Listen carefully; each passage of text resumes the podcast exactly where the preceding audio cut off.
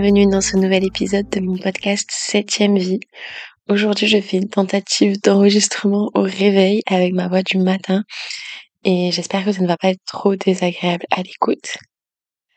Nous sommes actuellement dimanche matin, dimanche matin d'un long long week-end puisque j'ai eu quatre jours. Il est super beau, tout le monde autour de moi est de super bonne humeur. Et j'espère que c'est le cas pour vous. J'espère que vous avez pu profiter de ce long week-end, que la reprise pour certains et certaines n'est pas trop difficile. Et je vous remercie d'écouter ce nouvel épisode et d'être avec moi again un mercredi matin. Il faut savoir que je n'avais pas du tout l'intention de sortir un épisode sur cette thématique. En tout cas, pas tout de suite. J'avais l'intention d'attendre un petit peu, de laisser les choses se tasser, mais on va dire que mes épisodes programmés subissent un petit peu les aléas de mon quotidien. Et que c'est aussi ça qui rend le podcast vivant puisque je parle forcément de choses qui m'arrivent plus ou moins récemment. Et actuellement, mais je pense que ça se voit, je pense que ça s'entend et des retours que je reçois, c'est c'est quand même euh, quelque chose qui qui me revient souvent. Je suis en gros gros gros up. Je vais faire un épisode qui parle un petit peu de ça, des up et des downs que auxquels je suis sujette et et qui qui sont subis par pas mal de gens, je crois. Surtout que moi j'ai toujours beaucoup de mal à appréhender les up plus que les downs en fait. Et c'est quelque chose qui me bouscule encore un peu trop, je pense, et qui met encore pas mal de bazar dans ma vie. Donc euh, je trouvais ça chouette de pouvoir en discuter librement parce que c'est aussi un truc euh, qui reste un peu opaque, qui est très très associé uniquement à la bipolarité, alors que c'est pas forcément le cas. Euh, et c'est c'est lié à plein d'autres à plein d'autres troubles, à plein d'autres types de personnalités. Et je pense que c'est important de pouvoir en parler. Faut savoir qu'il y a quelques années, je sentais déjà que j'avais des périodes très très productive, où j'étais très en confiance, beaucoup dans la séduction. Et finalement, je me retrouvais à vraiment chambouler tout mon quotidien. Genre, c'est vraiment des périodes où je suis capable d'accepter euh, tous les contrats de travail, toutes les relations. Et en fait, c'est des périodes qui m'épuisent. Et à la fin, j'ai du, j'ai du mal à ranger mon quotidien parce que c'est des périodes où je vais peut-être euh, prioriser des choses que j'aurais pas du tout priorisées euh, en temps normal et au détriment de d'autres éléments qui sont réellement importants dans ma vie.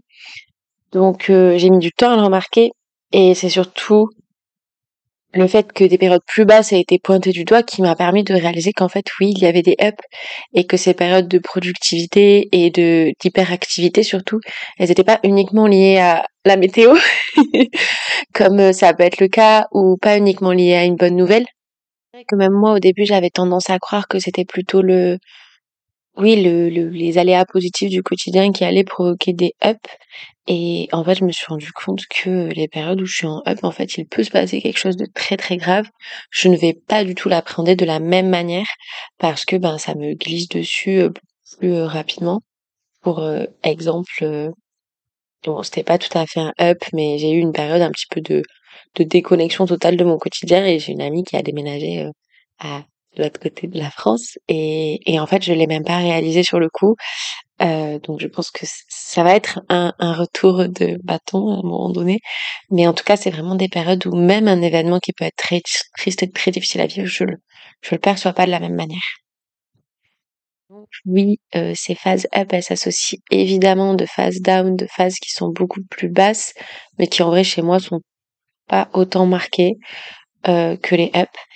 Et c'est ça qui a été pointé du doigt et c'est ça qui a été diagnostiqué entre guillemets euh, dans le sens où médicalement et hum, dans le quotidien, les gens vont beaucoup plus s'inquiéter et beaucoup plus montrer du doigt le fait que vous êtes en down plutôt que le fait que vous puissiez être en up. Parce qu'en fait, un up, c'est positif, c'est productif, c'est énergique, c'est valorisé et valorisant. C'est vrai que quand je suis en up, euh, je peux faire euh, vraiment des trucs trop stylés. Alors que bah directement, c'est beaucoup moins accepter une personne qui est triste, alors que euh, je pense qu'en vrai, c'est aussi nécessaire d'être triste à des moments. Et je me dis que heureusement que j'ai des downs parce que c'est des moments où je pleure beaucoup, c'est des moments où où finalement je communique sur des choses qui me pèsent depuis un moment mais dont j'osais pas parler. Et c'est vrai que c'est des, des périodes qui genre comment on qui éteignent un peu les émotions puisque on finit par toutes les évacuer. Euh, donc euh, moi je trouve que les downs sont positifs en fait et nécessaires c'est vrai qu'on va avoir tendance plutôt à vous donner un traitement parce que vous avez des downs qu'un traitement parce que vous avez des ups. Même si aujourd'hui ça commence à être reconnu et tout, mais en tout cas c'est ça qui met la puce à l'oreille à l'origine sur euh, potentiellement euh, un certain forme de trouble.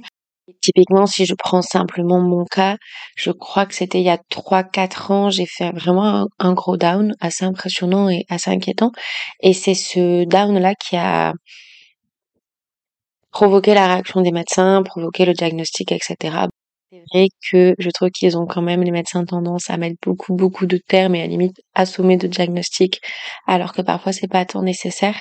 Je sais que moi, quand j'ai été diagnostiquée, c'était il y a 3-4 ans, et il y a vraiment beaucoup d'étiquettes qui sont tombées. Euh, je crois qu'il y avait le trouble du stress post-traumatique et le trouble borderline, mais je sais qu'il y en avait d'autres euh, dont, dont, je me rappelle même plus aujourd'hui. Et c'est pas tant euh, à ces diagnostics-là que je me réfère. Alors en ce qui concerne le trouble du stress post-traumatique, si, parce que c'est euh, ce sur quoi je fais de l'EMDR, etc. Mais mais la case borderline, pour moi, c'est une case où vraiment on met toutes les personnes qui ressentent leurs émotions d'une manière inattendue. Et je sais que je suis quelqu'un de très comment dirais euh, vraiment je, les émotions je, je les vis très, très fort. Mais pour autant je sais pas si ça légitime un diagnostic et je sais que ce diagnostic là il est encore très flou. Euh, je pense qu'une fois que j'aurai géré les traumatismes et l'anxiété peut-être qu'on pourra se poser des questions euh, sur le reste et sur ce qui reste. Mais pour l'instant je n'ai pas l'impression de me référer à 100% à ces diagnostics parce qu'en fait, euh, j'étais en train de me rappeler justement de tous les diagnostics qui ont été posés. Il y a beaucoup de choses qui s'entrecoupaient. Et au final, donc il y avait borderline, il y avait euh, le trouble du stress post-traumatique, mais il y avait l'hypersensibilité, il y avait le fait d'être à haut potentiel. Et euh, pour moi, c'est pas forcément des choses qui sont cohérentes par rapport à moi. C'est juste des choses, oui, qui ont des, enfin, c'est des troubles qui ont des des, éléments qui, qui correspondent un petit peu à mon comportement, mais en fait, je corresponds pas à toute la liste. Et c'est normal. Et donc, moi, ça m'interroge parce que j'ai certains éléments de certains trucs, donc on me met une étiquette et en plus, c'est souvent des gens qui me connaissent pas très bien ou les premiers diagnostics que j'ai eus, c'était vraiment assez abrupt et au bout de quelques consultations, donc je pense vraiment que ça mériterait que je m'y penche un peu plus. Majoritairement, c'est un truc que je reproche beaucoup à la médecine quand même. Tout le monde s'inquiète beaucoup de la période de tristesse potentielle qu'il peut y avoir. Je sais que notamment euh, ma gestion de l'anorexie, ça a été beaucoup ça. On s'inquiétait beaucoup de quand euh, j'étais dans des périodes plus tristes, etc. Mais toutes les périodes où justement je suis en complète hyperactivité et et dans une intensité positive trop forte aussi, là, il y a c'est beaucoup moins inquiétant pour eux et c'est comme s'il fallait profiter de ces périodes-là, alors que c'est aussi des périodes où moi je me sens beaucoup plus en danger parce que je sais que potentiellement je suis en train de faire n'importe quoi avec ma vie juste parce que pendant une semaine je me sens invincible. Et donc c'est aussi des périodes typiquement où je mange beaucoup moins parce que j'ai l'impression que euh, bah, je suis tellement prise dans un flot d'énergie que j'ai pas besoin de me nourrir. Et donc, si on se réfère juste à l'anorexie, c'est un problème en soi. Sauf que comme je vais bien et que je me sens bien, ça inquiète moins les médecins. Et au final, quand ces périodes-là de up s'achèvent, je suis quand même pas en très bon état, même physique. Et, et donc, je pense que comme l'un ne va pas sans l'autre, il faudrait apprendre à gérer les deux. Je donne quelques exemples. J'ai déjà mis fin à des relations parce que j'étais en up et que je, me sentais euh, directement avoir envie de séduire toute la planète. J'ai déjà accepter une charge de travail beaucoup trop importante par rapport à ce que je suis vraiment capable de produire. Euh, je suis déjà allée en mission événementielle juste après avoir fait des malaises.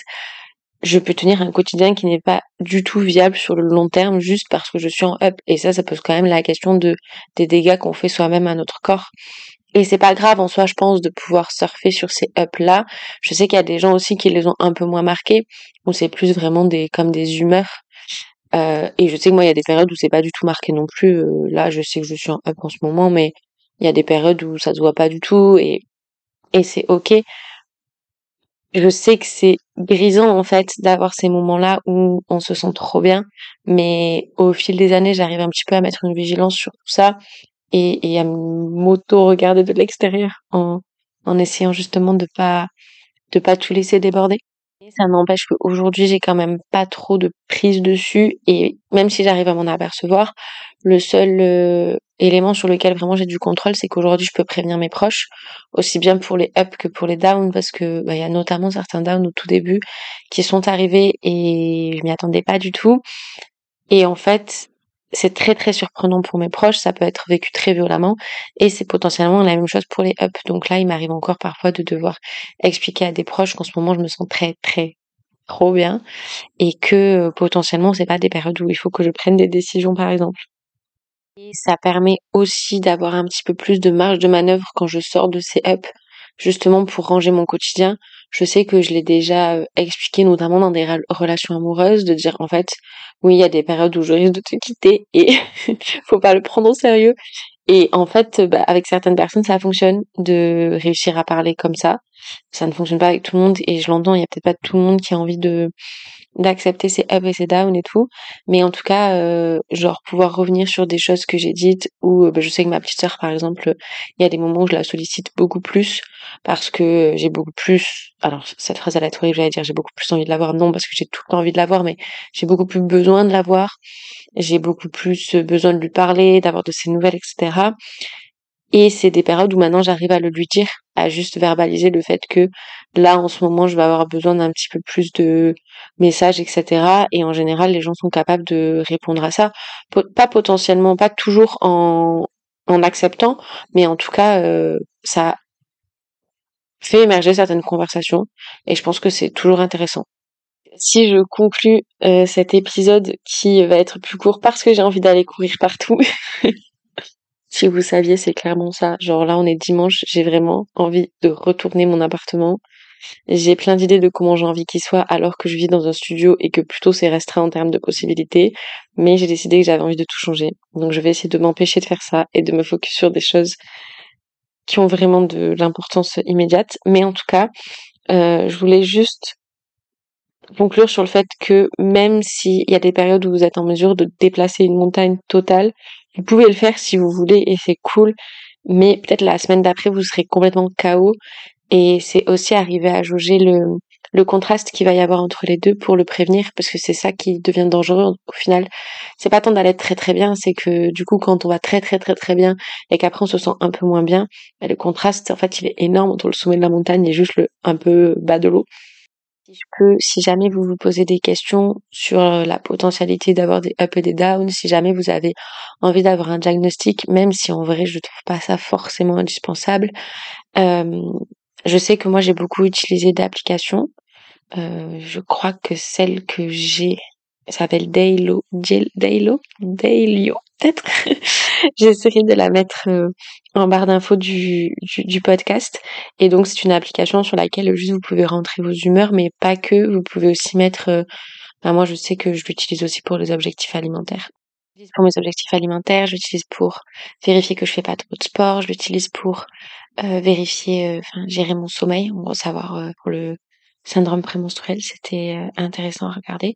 Donc voilà, si jamais à la fin ça donne une forme de graphique et ça peut vous indiquer, euh, du coup, notamment pour les personnes qui ont un cycle menstruel et qui veulent savoir si c'est un rapport avec leurs humeurs, ça peut jouer, mais aussi on peut voir s'il y a des phases, s'il y a des cycles, s'il y a quelque chose qui se répète ou si plutôt c'est très malléable dans le quotidien.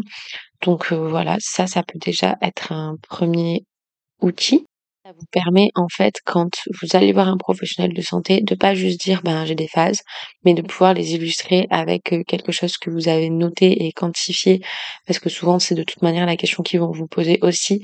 Je sais que moi même si j'ai des phases, euh, elles sont pas toujours très très marquées et qu'en fait je, peux avoir des phases même dans une journée parce que euh, justement je suis très émotionnellement euh, happée par tout ce qui se passe et et du coup, je peux commencer le matin à être en up et finir la journée en down. Donc ça, ça peut faciliter le diagnostic si vous avez envie d'en avoir un. Et ça peut aussi juste être une connaissance de vous-même et notamment, je sais que le syndrome prémenstruel, ça joue beaucoup, beaucoup sur l'humeur. Et que moi, en notant ça, bah, j'ai réussi à me rendre compte qu'en fait, même 15 jours avant euh, ma période de règles, finalement, j'étais déjà euh, atteinte par, euh, par ce syndrome prémenstruel. Donc, c'est juste aussi une manière de bien se connaître et de pouvoir jauger un petit peu ce qui va se passer dans notre quotidien. Et en parallèle, ça permet donc de mettre en place des outils ou en tout cas de baliser un petit peu pour être sûr de pas faire n'importe quoi dans son quotidien. Euh, je sais que voilà, vous amener vers certains accompagnements, vers certaines formes de, j'allais dire thérapie douce, mais c'est pas forcément ça, alors la sophro, etc. pour réussir à gérer un petit peu tous ces trucs émotionnels qui se jouent et surtout le meilleur conseil que je peux vous donner, c'est que que ça soit des phases up ou des phases down, ne prenez pas de décision. euh, ça reste des périodes où on réfléchit, je trouve, un petit peu moins, ou en tout cas différemment. Et je pense que c'est aussi bien de se dire que c'est pas forcément des périodes où on va prendre des grosses décisions charnières. C'est pas grave si vous décidez de retaper votre appartement, mais c'est plutôt grave si vous décidez de quitter votre taf. C'est vrai que par exemple, je vais plutôt m'autoriser à être plus dépensière quand je suis en up, parce que c'est pas du tout le cas dans le quotidien. Je suis vraiment quelqu'un d'économe plutôt, mais parce que je sais que c'est, ça me permet de canaliser un petit peu cette énergie-là, de me dire, euh, je me fais plaisir avec des trucs complètement matériels, mais à côté de ça, je fous pas le bazar total dans mon quotidien. Et je pense que c'est aussi réussir à trouver des trucs dans lesquels on peut mettre ses up ou ses down. Et, euh, et voilà, par exemple, ben sur votre le travail, je pense que c'est déjà complexe. Donc euh, il faut un petit peu euh, réussir à ce que ça se voit moins, si j'ai envie de dire, même si bon, à mon sens, ça devrait être entendu puisque la santé mentale est aussi importante que la santé physique. Mais dans tous les cas, je je crois que c'est pas encore des milieux, c'est beaucoup accepté et qu'il faut être en mesure de soit le communiquer très très bien, dire qu'il y avait des périodes, qu'il y a des périodes où vous vous sentez un petit peu moins bien ou un peu trop bien, soit réussir à le gérer avec vous-même et je pense que ça prend beaucoup de temps et que ça vient que au fil des années. Voilà, euh, je vous remercie d'avoir écouté ce podcast. N'hésitez pas à m'écrire si vous avez envie de discuter de ça. Je vais bien euh, cette fois-ci mettre le lien de mon Instagram en barre d'infos du podcast, ainsi que le lien de l'application pour les humeurs, si j'arrive à la trouver. Et euh, voilà, si je trouve d'autres outils, j'hésiterai pas à les mettre non plus. Je vous souhaite une bonne semaine